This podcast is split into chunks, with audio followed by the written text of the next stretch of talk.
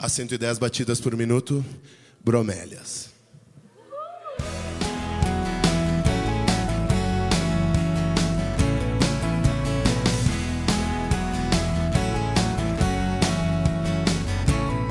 Bem-vindos ao Buchincho, eu sou o Alex Sala e esse é o nosso episódio número 1.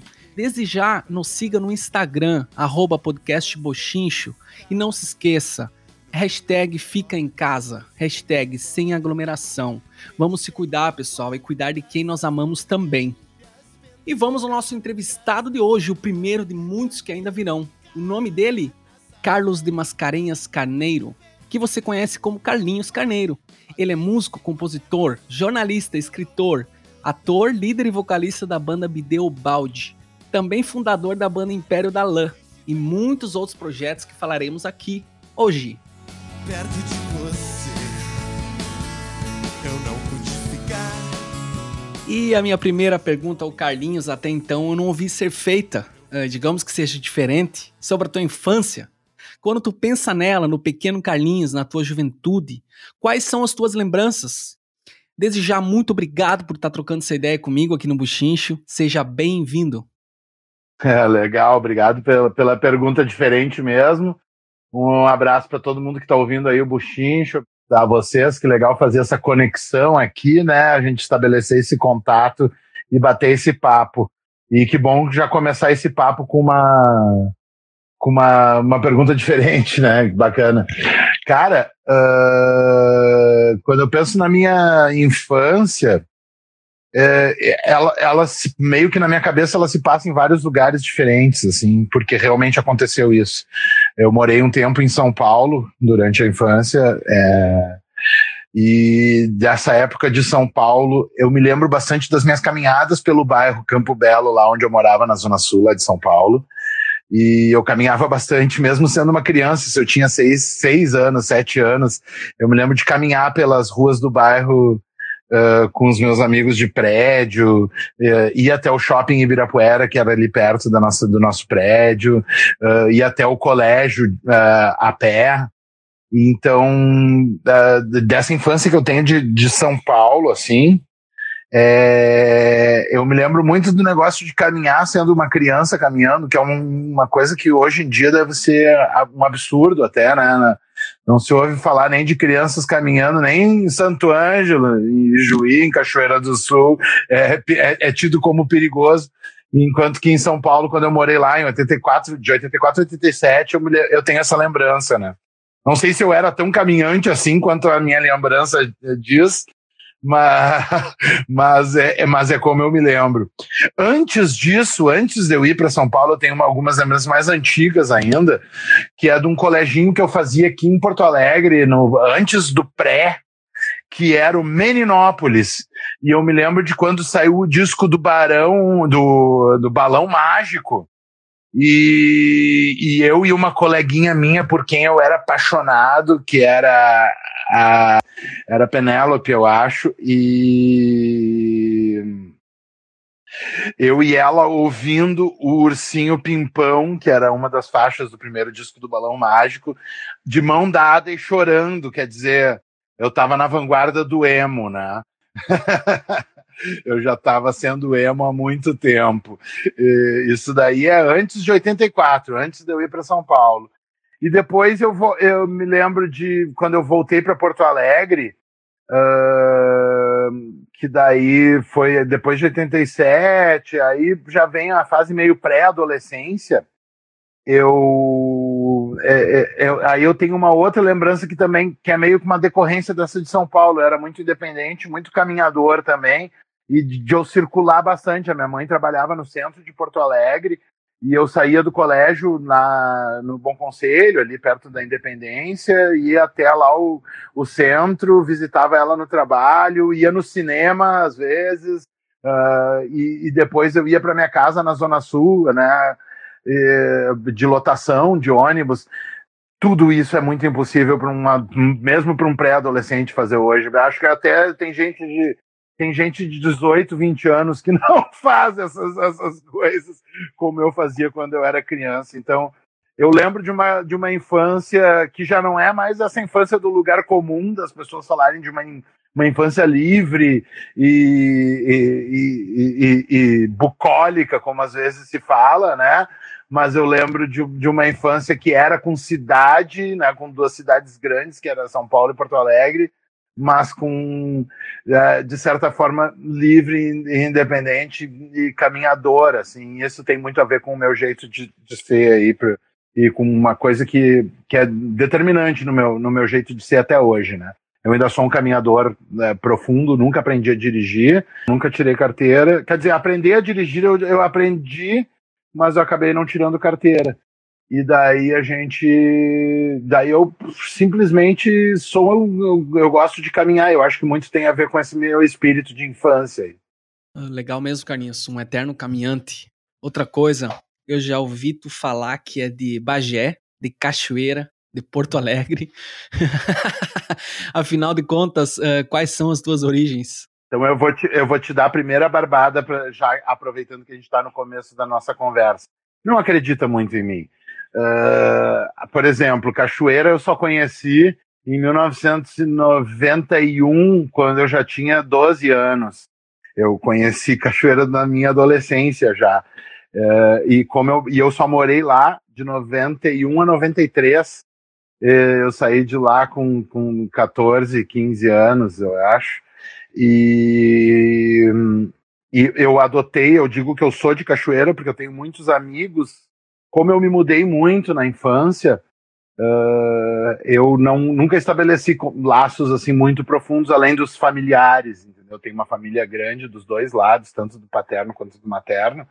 Então, eu nunca estabeleci muitos laços, assim. E lá em Cachoeira foi a primeira vez, porque já era adolescência e coisa e tal, foi o primeiro lugar onde eu estabeleci laços, fiz amizades minhas mais, mais duradouras, assim, né? Então, aí eu minto, em entrevistas, eu, eu manipulei o Wikipedia e, e toda forma de, de, de, oportunidade que eu tive para mentir assim a respeito da, da, das minhas origens, eu, eu dei essa brincada. Antes eu mentia que eu era de Bagé, porque a minha família é de Bagé, a minha avó paterna é de Bagé, toda a minha família paterna é de Bagé, mas eu já não tenho mais familiares em Bagé. Acho que tem umas primas assim distantes que é, até a gente se conversa pelo Instagram, são os únicos, os últimos que, que ainda moram lá em Bagé, uh, mas eu não tenho mais familiares em Bagé. Em Cachoeira eu nunca cheguei a ter familiar, eu fui morar lá porque meu pai foi trabalhar lá. E, e mas sim, mas, mas de Bagé eu tenho recordações da infância de clube, bem como tu falou, assim, né, cara? Me lembro também bastante, tanto do inverno, de ir no clube tomar banho de piscina, eh, do verão, né? Enquanto no inverno que o frio era terrível, né? Hoje, agora tu estava falando do frio aí que tu pegou quando tu saiu de bicicleta hoje e que foi terrível. E a única referência que eu tenho de frio terrível mesmo que eu já senti foi em Bagé e depois, já mais velho, em Curitiba, que, que também é fogo na roupa. Então, uh, eu gosto de brincar bastante com isso, até porque eu não tenho exatamente uh, uma uma boa memória. Não é que eu não tenho uma boa memória, eu, eu entendo a memória, compreendo a memória de um jeito diferente, né? A gente constrói as nossas memórias, as nossas lembranças, e então eu, eu, eu, eu gosto de, de ter uh, essa até, até as minhas memórias com uma certa incerteza uh, porque eu acredito que a convicção é a religião dos burros. Pô, que baita, hein, Carlinhos? Falando em um dos teus projetos, tu participa de um programa na Band, né? É, de culinária. Conta mais sobre ele para nós aí e vi que tu é parceiro do Jacan, né? o programa, programa se chama Minha Receita, tá à disposição lá no, no canal de YouTube Minha Receita Band. Uh, pode procurar em todas as redes sociais, em, em todas as plataformas tem alguma coisa do Minha Receita Band, o programa da Bandeirantes, né, que foi, foi rodado aí em 2020 durante a pandemia, foi ao ar uh, no final do, do, no segundo semestre de 2020 aí, no final do segundo semestre de 2020. Uh, o último programa que a gente fez foi o de Natal, né, que foi o único programa em que eu conheci o Jacan. Uh, a gente mentiu, a gente, a gente mentiu tão bem no ar, tanto eu quanto o Jacan, que tu até achou que ele era meu amigo, a gente estava se conhecendo naquela hora. E o programa vai ter, já já tá, já tá confirmada a segunda temporada do programa, em breve vai estar tá rolando aí também na Bandeirantes. Fiquem espertos nas minhas redes sociais, nas redes sociais do programa que que vai ter nova temporada do Minha Receita, mas enquanto isso assistam aí os primeiros programas, não só os que eu participo, mas uh, eu participo, acho que são 10 episódios, eu participo de uns seis, uh, mas todos os episódios são muito bons, eu não participo de alguns dos melhores episódios, que são os da galinhada e o da, da feijoada, o programa é muito inteligente, ele fala de receitas clássicas da culinária brasileira, representada por diferentes áreas do Brasil, e eu sou o repórter que mostra, uh, por exemplo, como se faz determinadas receitas aqui no Rio Grande do Sul. Mas eles gostaram do gordinho e acabaram me convidando para ir também participar em outros cantos do Brasil. Agora que tu falou no gordinho, eu lembrei da minha mãe. É, ela adora o gordinho da BD e a música preferida lá em casa é Bromélias. Porque tu fala nas calças do Rangel, né? E o meu irmão se chama Jardel. Então a gente sempre cantou aquela calça pendurada no varal é do Jardel. E, e, curiosamente, ela sempre disse que tu fez a música sentado num sofá, na sala, e com saudades de muitas pessoas. Até que ponto ela tá certa, Carlinhos? Exatamente. Tua mãe sabe tudo. Tua mãe sabe tudo. Não, eu não fiz sentado num sofá, mas e, e, mas é, a gente fez a música na sala da nossa casa em, em São Paulo, quando a gente foi, a banda inteira foi morar em São Paulo. E a gente fez com. Uh, a letra era vários pedaços de, de, de saudades de, sobre várias coisas das pessoas que a gente sentia saudades em Porto Alegre. E aí depois a gente cortou algumas, uh, algumas não, não faziam sentido e saíram fora, outras não faziam sentido e ficaram, como as calças do Rangel, né?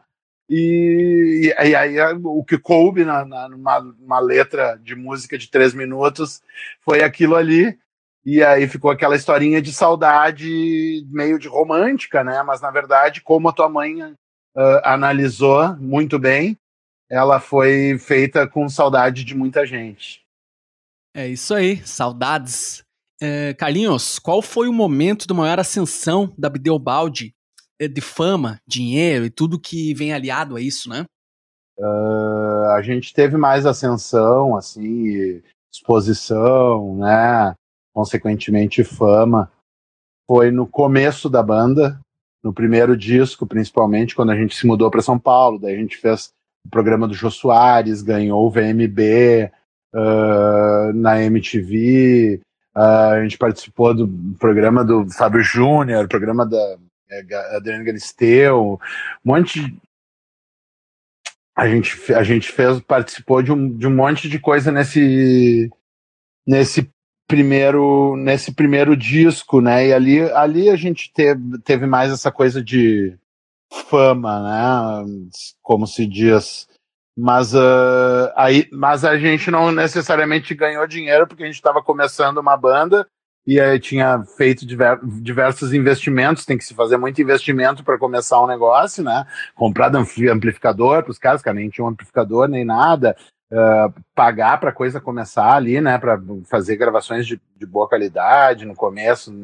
Então tinha vários custos, então a gente não ganhou muito dinheiro, mas, mas uh, não dá para se queixar, né? Que a gente teve um começo uh, com um monte de coisa boa que nunca mais aconteceu uh, como aconteceu com a BD, né, na, na, na, música gaúcha, assim, né, da, a Fresno e a Cachorro são bandas que são mais famosas do que a BD hoje, mas para elas demorou bem mais para fazerem sucesso, eles, eles só fizeram sucesso no terceiro disco, por aí, e a BD foi no primeiro disco, né, e foi bem diferente, a gente a, a, o jeito que a gente trabalhou a, foi diferente também. A gente pegou um, o final da época das rádios ainda apoiando a música local e tudo mais. Então é, foi uma outra época, o começo da, da música pela, através da internet, com, com MP3 e coisa e tal, e Napster, Audio Galaxy, essas coisas.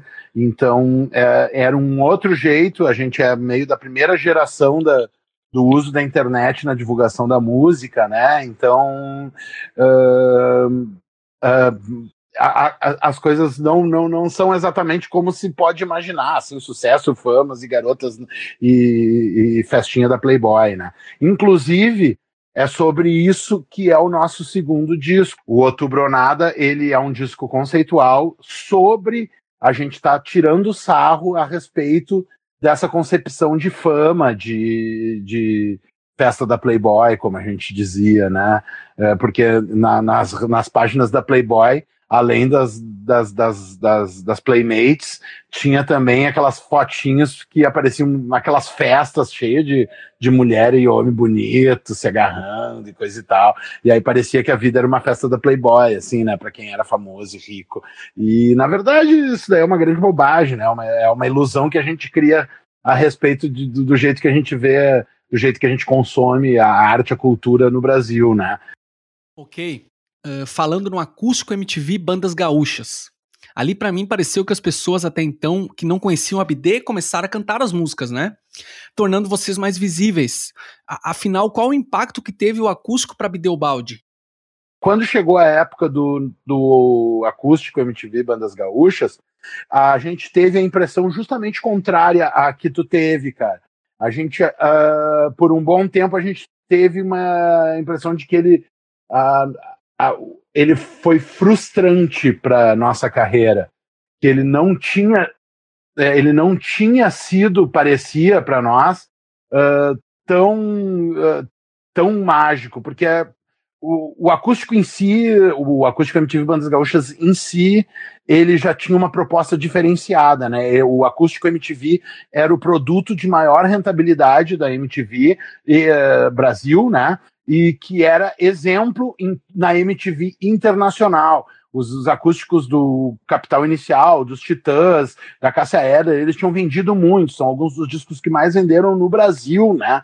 Então a MTV estava com, tava com tudo, era a rainha da cocada naquela época, no, na criação de produtos uh, musicais, né? Uh, e e ao criar o MTV Bandas Gaúchas, eles estavam fazendo uma proposta diferente, mexendo naquela proposta super rentável que eles tinham, botando tudo para dentro de um, de um, grupo de bandas que tinham entre si em comum só o fato de serem de um mesmo lugar, assim, né? Então é, era um produto da MTV que era super famoso, mas que estava vindo com uma cara de alternativo dentro daquele formato que eles já tinham como de, de sucesso. E foi assim que ele foi tratado, tanto pela MTV quanto pela Sony e pelas bandas. As próprias bandas não deram a importância que um acústico MTV, que o acústico MTV Bandas Gaúchas tem hoje no, na carreira dessas bandas, tem um peso de muita importância e para os seus públicos, os nossos públicos, eles veem o Acústico MTV Bandas Gaúchas como um grande momento de nossa carreira.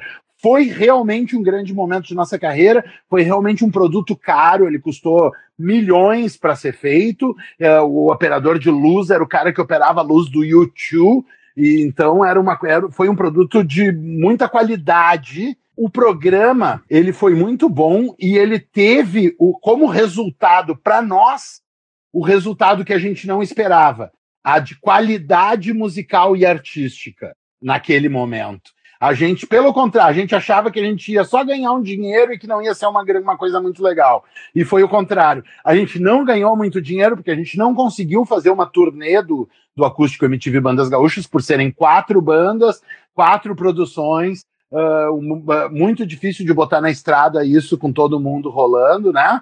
E a gente não ganhou dinheiro com aquilo, mas a gente ganhou um produto de qualidade inquestionável, né? Uma música excelente que a gente está. Aquela gravação é, é, é irretocável, né? Uh, todas as, as, músicas que nós gravamos elas são e uh, tem uma qualidade irretocável o fio a, a gravação a gravação é, é, uma, é de uma qualidade imensa. Então, o resultado que se teve naquele momento do acústico MTV Bandas Gaúchas, ele não foi o que poderia dar, mas ele foi uh, artisticamente melhor do que a gente esperava. No entanto, na mesma época, a gente estava relançando o nosso terceiro disco, que é o É Preciso Dar Vazão aos Sentimentos, e a gente relançou ele através das, de revista, a revista Outra Coisa, que era capitaneada pelo Lobão, e essa revista ela chegou em todas as bancas de todo o Brasil. E isso, naquela época, pareceu que tinha dado para gente um, um impacto muito maior, porque aonde a gente ia tocar, todo mundo tinha aquele nosso terceiro disco por causa da revista. Todo mundo vinha pedir o autógrafo no, no disco da revista. E nem todo mundo, e nem todo mundo tinha o acústico MTV Bandas Gaúchas. Hoje, o clássico é o acústico MTV Bandas Gaúchas, bem mais do que o nosso terceiro disco. Mas, uh, mas na época a impressão que se teve é essa. E como eu disse, né, a respeito da nossa, do nosso primeiro disco e a respeito de uma, da, uma criação, de uma, de uma ilusão que se cria a respeito do trabalho do músico, do, do, do, do divulgar sua música, quanto mais a gente divulga e quanto mais a gente consegue alcançar as coisas, não significa que com isso a gente ganhe grana, que faça fama e coisa e tal. Eu sempre fui um cara bastante pé no chão, sem muito deslumbres, assim, nunca, nunca gostei da ideia de me deslumbrar muito com, com certas coisas, assim, então uh, essas coisas não, não, não foram. Pelo contrário, eu tirei sarro dessas coisas em música, né? Que, Fiz um disco inteiro tirando sarro disso, que é o Outubro ou Nada, né? Então, uh, então a, a, minha relação com essas coisas, assim, tanto eu, eu não posso me dizer que eu não ganhei dinheiro, né? Porque, porra, eu ganhei dinheiro fazendo um negócio que muita gente trabalha com música e não ganha dinheiro mesmo. E eu, eu ganhei algum dinheiro, consegui alguma coisa, consegui acabar de pagar o, apartamento da minha mãe, sabe? Consegui a, ajudar em algumas coisas ali, mas uh, não é dessa forma, né? Rolling Stones que se imagina. Há poucos dias a gente falava sobre Strokes. Todo mundo que me conhece sabe que eu sou um grande fã dos Strokes, né? E eu achei interessante que vocês também curtem a banda. Qual foi o impacto que teve para Bideobaldi em 2001, quando lançaram o álbum Is This It? Ah, o impacto do Strokes para a gente, para a Bidê inteira, foi anterior ao Is This It. Foi com as demos, né? Quando a galera recebeu as demos lá em São Paulo, um dia a Clara Verbuck, a escritora Clara Verbuck, foi numa festa lá na nossa casa e levou a, a demo do, dos Strokes. E, uh, eu já tinha ouvido Last Night, e ouvi o resto e fiquei emocionado ali. As demos eram bem mais famosas, foram bem mais famosas que o disco, assim. Aquela coisa de indie, de achar que o, o a, as demos são mais legais que o disco. E o, e o Strokes é um legítimo caso disso, assim. E, e quando saiu Is This It, uh, a gente já tinha saído, eu acho, de São Paulo, de, de São Paulo. Não, a gente estava em São Paulo ainda. Mas o que eu posso te dizer com certeza que impactou a gente, né? E a própria Bromélias, que tu falou que a tua mãe gosta, aí é uma música que a gente. Uh, quando, quando os guri inventaram, o André e o Sá, eu acho que foi depois da gente ter ouvido esse, essas demos do, dos Strokes ali, né? Uh, é, eu acho que foi nessa época de ter ouvido os demos. O que, o que é engraçado porque depois a gente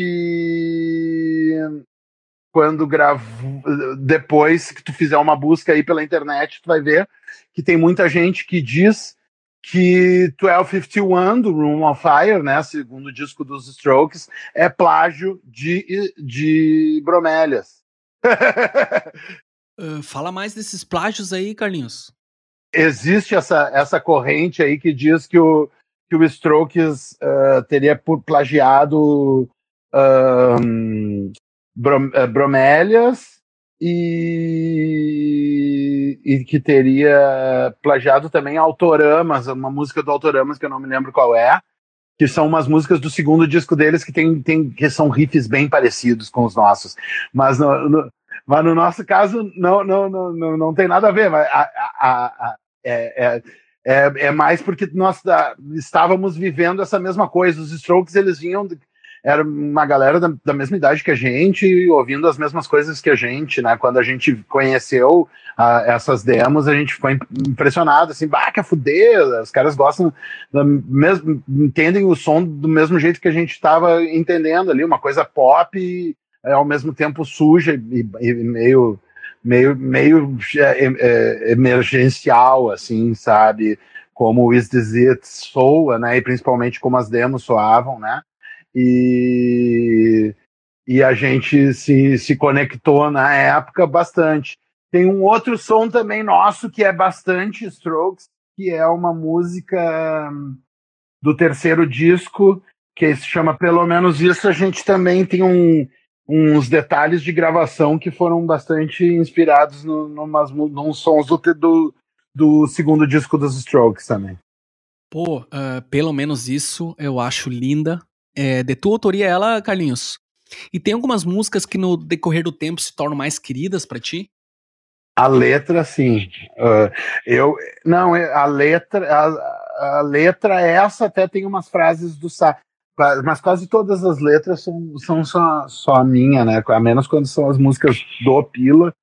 Geralmente, quase todas as letras são minhas com, com, com frases soltas que eu roubava do, da galera, que eles falavam, e eu roubava assim e botava na, na música e, e, desenvolvia em cima da, dessas frases soltas. E, uh, por exemplo, pelo menos isso, a, a, frase que inspirou a música era uma frase do Sá, que era Eu não tenho ninguém, mas eu quero você, que é como começa a música. Eu não tenho ninguém, mas eu quero você. Essa música é linda. Coloquem lá no Spotify, é, pelo menos isso. Bideu Balde. Uh, outra música que pediram para mim perguntar é sobre micro-ondas. E qual é essa parada de requentar aí, Carlinhos? requentar é, é, é, pela questão de é, o micro-ondas é ficar com alguém que tu já tinha ficado antes, né? É, é, é, é sobre a Kátia, que era a nossa tecladista, ela, a gente fez uma turnê que ela ficou com dois ex-namorados durante a turnê, assim. E aí eu, eu chamava ela de Catinha Micro-ondas, né, para requentar os amores, assim. A música é bem, bem simples sobre esse negócio, é sobre é, ficar com alguém que tu já tinha ficado antes, namorar com alguém, é, reencontrar alguém que tu tinha namorado antes e coisa e tal. Micro-ondas é, é, é legal que é uma música que é, é, que eu meio que fiz a música também no começo. Uh, os primeiros acordes dela fui eu que inventei, porque eu estava tentando aprender a tocar Melissa e não conseguia. E aí eu inventei outra música. e, e, daí os, depois os guris arrumaram os acordes que eu tinha feito e tal. E fizeram com outra, outra, outra harmonia. Mas como eu tinha feito antes, era nesse, era esse clima. E eu, eu, eu gosto bastante dela. E gosto de outras várias, né? Tá respondendo tua pergunta anterior, né, cara? Gosto, de, de gosto muito de Gerson, do nosso primeiro disco. Uh, gosto do, do, jeito que ela conta uma historinha maluca, de, de, um, de um jeito maluco, né? Uma, uma história triste, doce, de um jeito maluco. É, isso, é, isso é bem o Carlinhos daquela época, assim, né? E gosto de algumas desse, desse começo da BD que eram bem faladas, assim, que é esse negócio que tem no micro-ondas no final, assim, falado. Tinha também Ahá, que era uma música do nosso primeiro disco, que a gente gravou pro primeiro disco, mas saiu no segundo. Uh, então eu gosto dessas, dessas, assim, bem faladas, bem cheias de informações bizarras. Agora, uh, vamos falar de uma das músicas mais fodas da história Mesmo que mude, Carlinhos. O que, que significa essa música para ti? Eu não consigo dar uh, três passos na rua ou fazer um show ou fazer qualquer coisa na vida sem, sem me deparar com o fato de que muita, muita gente ama, mesmo que mude, né? Que é, é mesmo que mude é a música com a qual muita gente se identifica e é uma música que ganha diver, diferentes interpretações ao longo do tempo, né? Vai crescendo em interpretações, até eu mesmo aprendo novas interpretações, apesar de eu ter feito ela pensando de, numa coisa. eu, é, ela evolui dentro da minha cabeça, dentro da cabeça do público, e, e é, é impossível eu não ter um carinho especial por ela, por ela representar tanto para outras pessoas. E para mim acabou virando também alguma coisa. Ela era a música preferida do meu pai, que já faleceu fazem 15 anos, né? E no momento em que, que eu cantei a música, uh, logo depois da morte do meu pai, eu eu ressignifiquei essa música na minha cabeça, entendi ela como sendo uma música sobre impermanência, né? E, e daí ela naturalmente cresceu no meu no meu coração aqui, sabe? Então, eu não, é, tu perguntou, né, qual é a mais querida, eu não, eu não posso não responder que seja mesmo que mude. Mas eu tenho outras várias que eu gosto muito. Gosto também de O Antipático do segundo disco do Outubro Nada. Gosto de Eu Quero Morar em Marte, uh, do, do Eles São Assim. Tem várias músicas que eu gosto bastante. Pô, legal, Carlinhos. Obrigado por dividir isso aí com a gente. E vocês sabiam que o Carlinhos Carneiro é um queridão? ele é daquelas poucas pessoas que pedem desculpa se demoram para responder no WhatsApp, não é, Carlinhos? Eu fico profundamente chateado em não ser atento às pessoas. Eu, eu, eu gosto muito de ser atencioso. Um, mas isso é raro, cara. Eu, eu também sou assim. Não, isso é o mínimo, cara. O problema são as, as pessoas que não são assim. o problema, o problema é que não tem, tem gente que não é atenciosa com os outros, que não são gentis, que não são agradáveis. O problema é que existe muita gente no mundo que é pau no cu. não, o, no, não é heroísmo dos legais, é pau no cozice dos outros. E falando em pessoas legais, eu não poderia deixar de citar o nome de uma pessoa aqui. O nome desse cara é Lucas Jusviak. Eu chamo ele de David Grohl do Rock Gaúcho. O cara é multi-instrumentista, baixista da BD. E ele que me passou o contato do Carlinhos. Graças a ele, hoje nós estamos trocando essa ideia aí. E Carlinhos, como é que foi a entrada do Lucas na BD e nos teus demais projetos? O Lucas é muito massa, cara. Ele é um baita de um, de um, de um músico excelente, né, cara? O jeito que ele entrou na BD, cara, foi mágico porque a gente estava tocando com o melhor baixista do Brasil, na boa, cara. É um dos grandes baixistas do Brasil, que é o Pedro Porto, de quem o, o Lucas é muito fã, né? O Pedro Porto da Ultraman estava tocando com a BD naquela época, a Ultraman não estava tocando, eu não sei se já tinha voltado, acho que não. E, e o Pedro Porto estava tocando com a gente, e aí pintou a oportunidade do Pedro Porto tocar com o Armandinho, ganhando melhor e coisa e tal. Mas ele disse assim para nós, cara, mas eu conheço um guri da Ijuí que vai vir e vai segurar a onda. E a gente, beleza. Aí, esse tal desse guri da Ijuí, que era o Lucas, ele veio num, de um dia para o outro, para cá, não sei em quanto tempo ele teve para tirar as músicas e mais, mas ele tirou não só o repertório que a gente tinha mandado dos shows que a gente estava tocando na época, como outras músicas da BD que a gente não incluía nos nossos shows na época. Ele tirou todos os discos que a gente tinha até então, né? E, e o Lucas chegou e nos ensinando a tocar as nossas músicas. Ele não chegou e a gente, eh, quando entra um músico novo, geralmente o cara tem que adaptar, pegar ah, bah, a, a, a pegada desse cara é desse jeito, então vamos puxar mais para esse lado, vamos cortar esse final, vamos fazer essa introdução assim. E o Lucas foi o contrário. O Lucas chegou nos ensinando, não, essa música é assim, essa música é assado. E, e o Lucas é um cara muito massa. E ele, além de ser um grande músico, né, cara, ele é um, ele é um, um, um, um sujeito muito agilizado na, na, na, e, e para tudo quanto é lado, né, cara? Esse negócio dele gravar todos os instrumentos com, com o tombo é genial, mas ele também faz os vídeos, né, do tombo, que são maravilhosos. E aí, com isso, ele também começou a fazer vídeos comigo. Ele toca comigo agora no Bife Simples né? Que a gente tem um projeto de música improvisada, né? E ele toca comigo também e adora, ele chega lá. Tem, a, ninguém sabe nada do que vai se tocar na hora do show e simplesmente a gente sai tocando e simplesmente a, a cada show é, é uma, uma sonzeira melhor do que a outra e, e eu boto ele na fogueira. Eu digo, tá, agora a próxima música, quem vai compor é o Lucas. E aí ele sai bum, bum, bum, bum, bum, bum, bum, e já começou a música. E a coisa é assim, eu já saí inventando uma letra em cima daquilo, e foi. E os shows do Bife Simples são muito legais, e é um, uma alegria enorme poder contar com o Lucas ainda, mesmo a BD estando de férias, eu tá podendo tocar com o Lucas. O Lucas também às vezes toca no Império da Lã comigo. Uh, então é, um, é uma alegria a gente não se não se, se distanciar.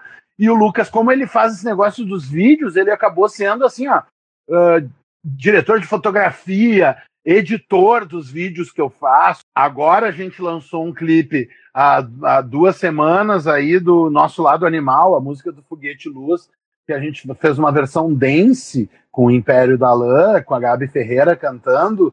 Está em to todas as plataformas digitais, pode entrar no Spotify, procura Nosso Lado Animal Império da Lã e encontra lá, procura no YouTube. Tem um clipe que, que ficou muito foda, e ele foi gravado da forma mais guerrilheira possível, só com quatro pessoas numa floricultura, sabe? E o, só que uma dessas pessoas é o, o multi-homem Lucas Jusviak, né? E aí o Lucas é, filmou, gravou tudo aquilo lá, levou para casa o que era para ser duas ou três diárias de, de gravação do clipe e acabou sendo só uma e ele tirou já o, o, o conseguiu editar com o material muito bem e o Lucas é, é um, um anjo da guarda que existe aí. E foi o Lucas, e foi o Lucas que, que nos apresentou para Antônia, né, cara? E, a, Antônia que participou do nosso disco, do Eles São Assim, Assim por Diante, né? que faz uh, diversos, né? O tempo inteiro ela faz uma locução em alemão e coisa e tal. Ela fez isso até nos shows aqui quando ela estava por aqui e foi sempre uh, muito massa. Sou muito grato e agradecido, grato e agradecido, inclusive pleonásmico com relação a isso. Uh, muito obrigado, Antônia, por ter dado esse seu tempero à nossa receita também, né?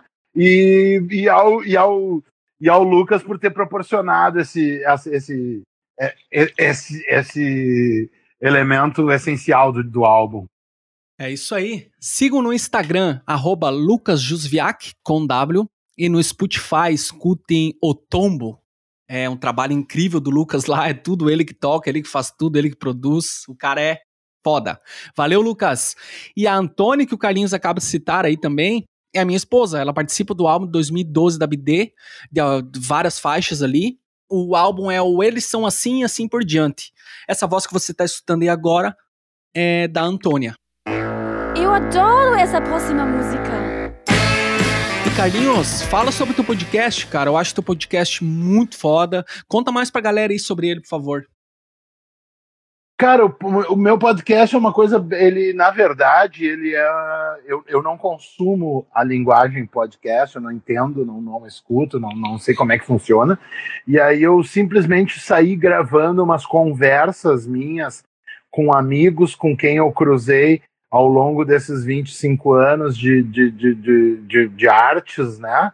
E para relembrar as coisas, porque eu não me lembro delas direito, assim, ou para ver como como lembrar. Então, é, o podcast, ele na verdade, ele é meio que a primeira parte de um projeto. A ideia é depois transcrever essas conversas e de repente transformar num livro, ou, é, levar para mais, dar mais algum, alguma outra possibilidade para esse material, assim. Então essa é a primeira parada de um de um de um de um de algo nostálgico, assim, de revisitar memórias. Uh, que é como eu consegui fazer, né? A partir do meu hoje, né? Uh, eu, eu não consigo. O, o, o, ontem já passou e o amanhã ainda não existe. Eu só posso viver a partir do hoje e hoje e, e me lembrar a partir do hoje das coisas que aconteceram no passado. Às vezes é, é gera bons resultados. E, eu, e, eu, e lá no podcast está rolando isso. O podcast se chama Memórias do Sarcófago sarcófago é, a, é como eu chamo o meu apartamento, e é, é, é, são as coisas que eu tô lembrando a partir do meu apartamento a respeito desses últimos 25 anos e das, da, através de conversas com pessoas com quem eu cruzei. E assim chegamos ao fim desse nosso bate-papo com o Carlinhos. Só um cara que nem tu, Carlinhos, para entrar nesse projeto comigo, ainda cru no papel. É... E viva a liberdade de expressão, assim, na boa. Tu foi meu sol nesse inverno rigoroso aqui da Alemanha, cara. Eu serei grato infinitamente. Valeu mesmo, Carlinhos. Muito obrigado, mestre. Quer fuder, obrigado aí, obrigado pelo carinho, obrigado pelo convite, tamo junto. Uh, tamo, tamo, tamo na área, me grita pro, pro que precisar. Um abraço para todo mundo que está ouvindo aí e querendo conhecer mais sobre as coisas que, que eu faço, né, cara? Da, Além da BD, tem o, o, Império da Lã, tem o Bife Simples, tem a peça Coração de Búfalo, tem os, as coisas que eu escrevo com o meu alter ego uh, Só Mascarenhas, que eu já lancei um livro chamado Os, os Troços de Só Mascarenhas. Tem um monte de coisa que eu faço, pode entrar no, no, no meu Instagram lá, Carlinho Oneiro, Uh, em todas as quase todas as redes está como Carlinho Oneiro. Em breve tá, vai estar tá no ar o site www.carlinhoneiro.com.br, que vai reunir um monte desses, dessas todas as coisas que eu faço. E eu quero continuar podendo fazer mais e mais gente, mais e mais coisas para atingir e atiçar uh, maluquinhos que nem tu, Alex. Muito obrigado. Lembrando então, siga no Instagram, arroba carlinhoneiro, arroba império da lã, arroba coração de búfalo, arroba só.amor.trio, arroba Bretanha Produções, do nosso amigo arroba chico.bretanha. Muito obrigado por ter chegado até aqui e esse foi o primeiro episódio do Buchincho. Até a próxima e dali, dali, dali, Carlinhos!